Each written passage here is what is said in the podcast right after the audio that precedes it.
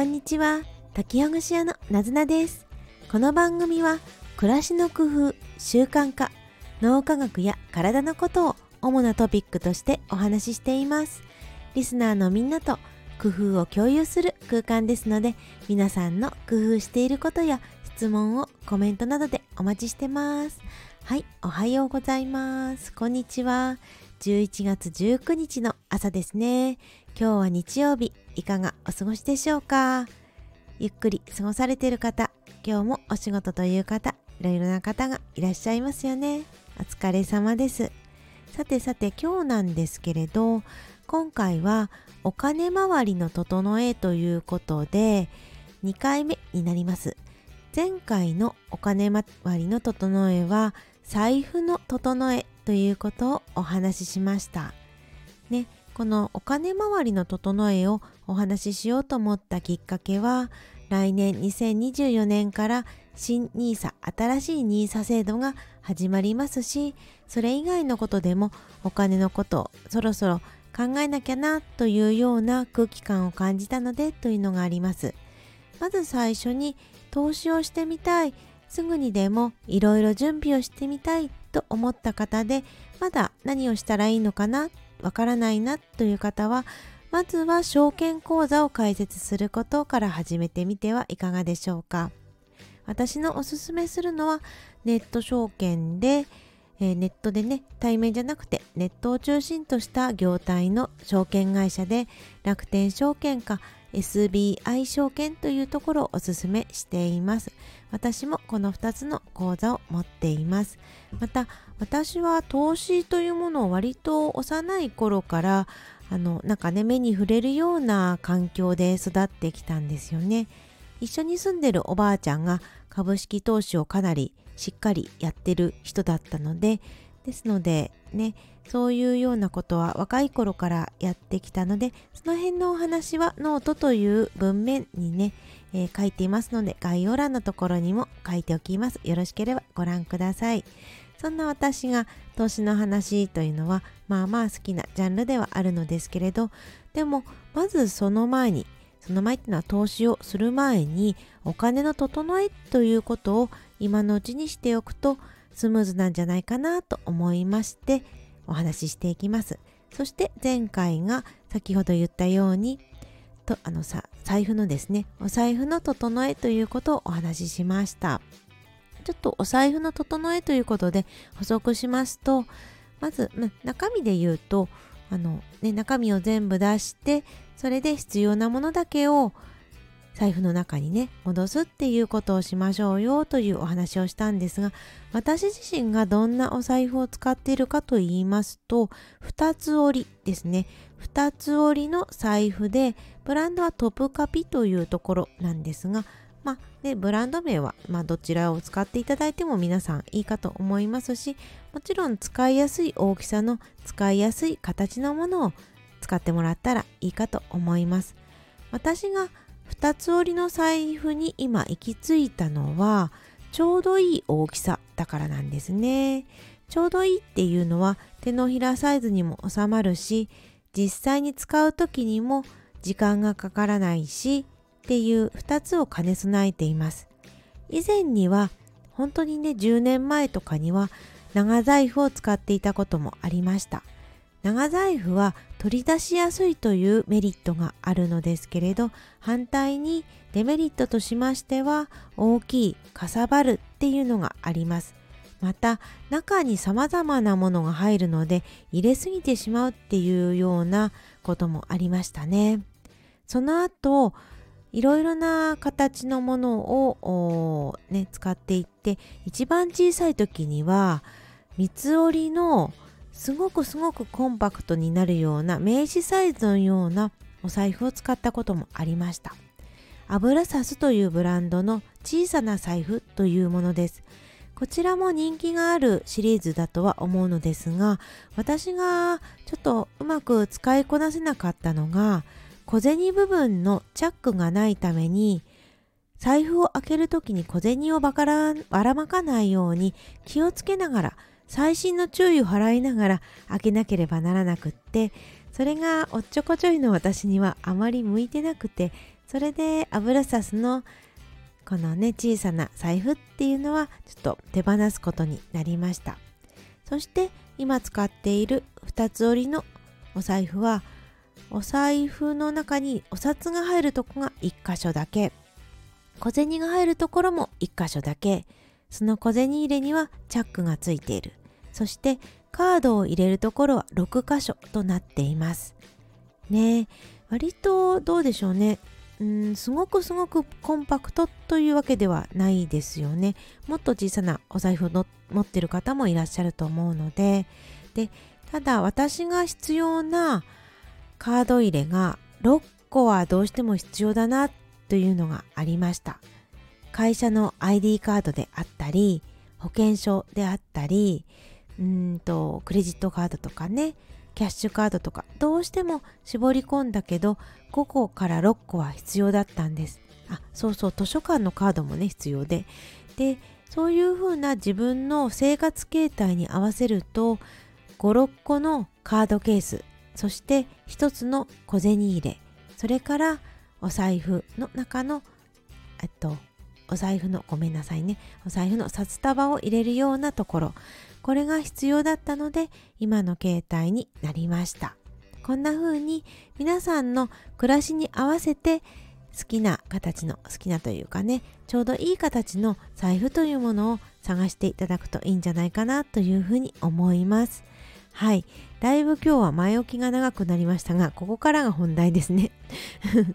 今日はバッグの片付けっていうことをお話ししたいと思います。投資をするとかお金を貯めるっていう話をしようと思ってるのになんでバッグの話なのっていうふうに思われる方もいらっしゃるかもしれないんですがこれが結びついてるんですよね。なんでかというと、うん、お金を投資するには投資するにはその投資するためのお金が必要なんですよね。貯金をするためにもそのためにお金が必要になりますよね。仕事で稼いでいてもそれをたくさん支出してしまうと使ってしまうとあのお金はね手元に残らなくなってしまいますよね。じゃあどんなことに使ってるのかっていうと物を購入したりサービスを購入したりしているわけですよね。そしてその物やサービスっていうものが物やサービスそうお金を変えお金のね形を変えたもの購入したものっていうものが身の回りにあるものでありあるいは受け取っているサービスになるんですよね。そうするとその私たちの部屋の中にあるものバッグの中にあるものっていうものはすべからく自分がお金を支払っってその代わりに手に入れたものたちということになりますよね。そりゃそうですよね。そしてそのものっていうのは本当に今の私に必要でしょうか？以前は必要だったけど今はいらないものも混じってませんか？そして買ったけどいらなかったものって結構混じっていませんか？そういったものを探していくそしてそれを手放していくっていう作業をしていくとねスムーズかなとは思うんですがいきなりお部屋の中を片付けるっていうことを始め出すとなかなかね大変だったりするんですよね。筋トレで例えると筋肉がまだまだ全然ない状態で重いバーベルだったりを持つようなものですのでまずは小さな場所に限定してやっていくとあいいのかな？スムーズなのかな？と思います。それで前回お話しした財布の中身を片付けるっていうこともこのものを片付けるということの一環一つでしたしそこから少しだけあの広げてみてね。それでバッグを片付けてみたらいいんじゃないかなと思ってご提案します。そしてバッグのこの機能バッグの役割って何だろうって考えると私はこうだと思うんですよね。バッグは外出先に持って行って外出先で必要なものをタイミングよくスムーズに取り出す。それがバッグの役割だと思ってます。もちろんデザイン性だったりとかファッションだったりねそういう見た目っていうものも大事な部分ではあるとは思うんですけれどでもまずはそれ以前に物を持ち運んでタイミングよく取り出してっていうことが大事だと思うのでそういうことができてるかどうかっていうことをチェックしてみてください。今言ったこの、ね、タイミングよく取り出せるちゃんと物を持ち運べるっていうことができているのであればどんな形であってもあなたの生活に合っているバッグだと思います。逆にできてないんだとしたらどんなところができてないのかっていうことを考えてみましょう。持ち運ぶ量に対して足りてないからぐちゃぐちゃになってしまったりこんもりしてしまってるのか。それとも必要なタイミングでさっと取り出すことができないような形なのかあるいは中身が分類されてないのかまたはここだっていう場所がそのしまう場所っていうものが決まってないのかどこがねうまくいってないポイントなのかっていうことを考えてみてください。そうすると形が良くないのかなとか素材が良くないのかなとか大きさが違うのかな？であるとかそうかしまう場所が決まってないからいけなかったのかであるとか小分けにしないで全てがぐちゃぐちゃのままで入ってるから良くなかったのかな？っていうように改善ポイントが分かってくるかと思います。ね、そこのところをちょっと考えてみてください。そして次にやることは前回の財布とほぼ一緒なんですが中身を出してそれが今の私の生活に持ち歩くべきものなのか特に今はもういらないのかっていうことを考えてみます。例えばもしかするともう、うん、日焼け止めだったりとか夏のグッズっていうものはいらないのかもしれませんよね。逆に冬に使うようなグッズは入れる必要がありますよね。以前は必要だったものが今は環境が変わって会社が変わって状況が変わって必要じゃなくなっているものがいろいろ出てくるかと思いますそのものはバッグから出しましょう。必要でなければ、そして家からも必要でなければ捨てましょう。っていうように分類をしていきます。そして必要なものは入れる場所を決めますね。入れる場所を決めるっていうことの前にグルーピングをするっていうことをした方がいいかもしれません。グルーピングをするっていうのは、うんと、お化粧グッズはまとめるであるとか、お弁当グッズはまとめるであるとか。で、小物でごちゃごちゃしているものは小物グッズとして入れるといいと思います。でこの時にはどんな袋でももちろんいいんですけれど片付けるのが苦手な方は中が見える透明のバッグあるいはメッシュのバッグなどに入れるといいかと思います。私はこれで本当に楽になりました。中身が見えるタイプのポーチやメッシュタイプのポーチですね。これらは100円ショップなどにも売ってますし、無印良品などの生活雑貨のところにも売ってますので、ぜひぜひ見てみてください。そして、まず1つとか2つだけ試してみるといいかもしれませんね。あなたに合っているグッズっていうものが分かってくるかと思います。あとね、一つ私がもう一つね、くっつけ加えてよかったなっていうふうに思うのが、この小物ポーチでゴミを入れるためのポーチを持っておくといいなと思いました。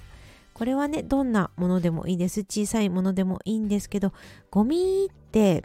ちょっとね、外出先で出るけど捨てる場所がなくってバッグの中にポイって入れちゃったりすることってありませんか？そしてそれがそのまんま入ったままになってしまっているっていうこともあるかと思います。飴の、あの、ね、個包装のカスであったり、カスじゃないか、個包装の袋であったりとか、あのティッシュとかね、そういうものを入れるようなゴミ入れになるようなポーチが入ってると家に帰った時にそのまま中身を捨てるっていうことができるので私がこれは導入してよかったなと思っていることの一つです。